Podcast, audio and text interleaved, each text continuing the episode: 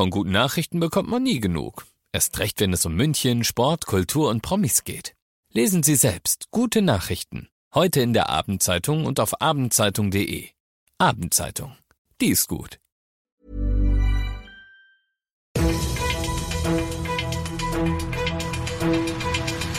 95 5 Charivari, das München Briefing, Münchens erster Nachrichtenpodcast. Mit Christoph Kreis und diesen Themen. Tränenreicher Prozessauftakt im Drogenskandal bei der Münchner Polizei und die Landshuter Allee ist die schadstoffreichste Straße Deutschlands, aber es gibt einen Lichtblick.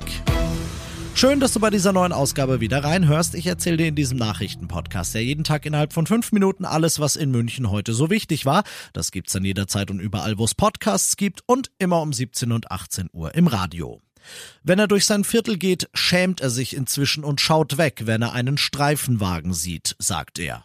Vor dem Münchner Landgericht muss sich seit heute ein 28-jähriger inzwischen suspendierter Polizist verantworten. Er schämt sich, weil sich die Kollegen wegen seines Verhaltens rechtfertigen müssen, weil die Leute inzwischen dächten, seine Kollegen wären alle wie er.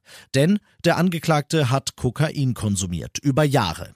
Er hat es nachts beim Feiern gehen genommen, er hat es im Dienst genommen, er hat es sich auf die Wache und auf die Wiesen liefern lassen, er hat es für Kollegen besorgt. 79 Straftaten werden ihm insgesamt zur Last gelegt. Es sei ein Zusammenspiel seines damals jungen Alters, riesengroßer Schwäche und des Drucks, unter dem er stand gewesen, die ihn zum Koks verführt hätten, sagt er.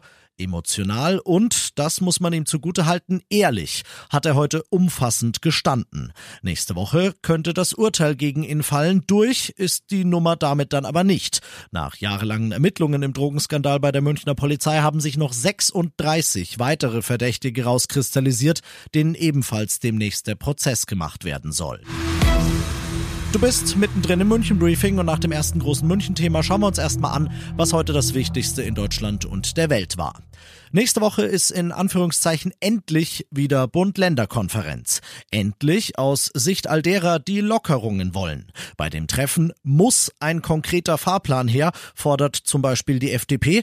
Bundesgesundheitsminister Lauterbach findet Lockerungen nach wie vor verfrüht. Charivari-Reporterin Tine Klimach. Die Lage auf den Intensivstationen ist relativ stabil, trotz steigender Corona-Zahlen. Deshalb sollen Regeln wie 2G, 2G Plus oder 3G fallen, wie im Einzelhandel oder in der Gastronomie, so die Forderung der Befürworter.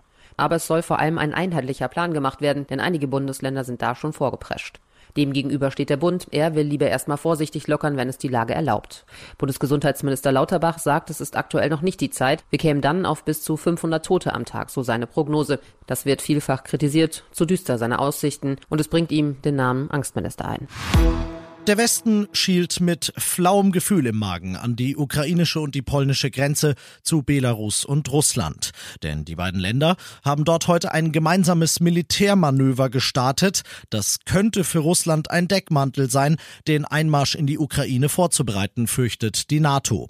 Umso wichtiger ist der heutige Abendtermin von Kanzler Scholz in Berlin. Er empfängt seine Amtskollegen aus dem Baltikum, also aus Litauen, Lettland und Estland. Es geht wie so oft um eine gemeinsame Linie Linie auch in Sachen Waffenlieferungen, aber die scheint noch fern, Charivari-Reporterin Johanna Theimann. Für Estlands Ministerpräsidentin Kallas ist es durchaus eine Option, die Ukraine mit Waffen zur Verteidigung gegen Russland zu versorgen. Es sei jedem Land selbst überlassen, welche Art von Hilfe es der Ukraine anbieten möchte, sagte sie vor dem Treffen.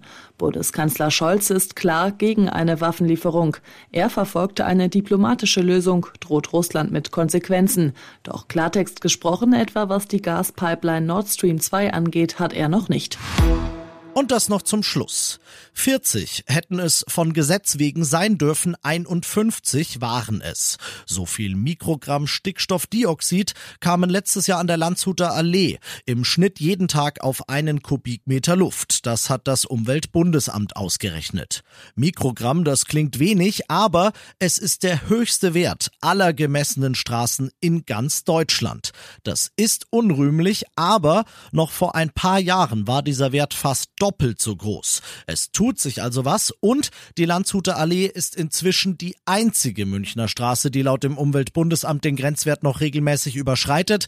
Die stadteigenen Messungen weisen auch noch die Tegernseer Landstraße aus, aber es sind eben nur noch zwei. Auch diese Zahl ist ganz, ganz stark rückläufig. Oberbürgermeister Reiter hat deshalb recht, wenn er diese Messungen kommentiert mit Insgesamt wird die Luft in München besser. Ich bin Christoph Kreis. Mach dir an der guten Münchner Luft einen schönen Feierabend. 95.5 Charivari, das München Briefing, Münchens erster Nachrichtenpodcast. Die Themen des Tages aus München gibt es jeden Tag neu in diesem Podcast. Um 17 und 18 Uhr im Radio und überall da, wo es Podcasts gibt, sowie auf charivari.de.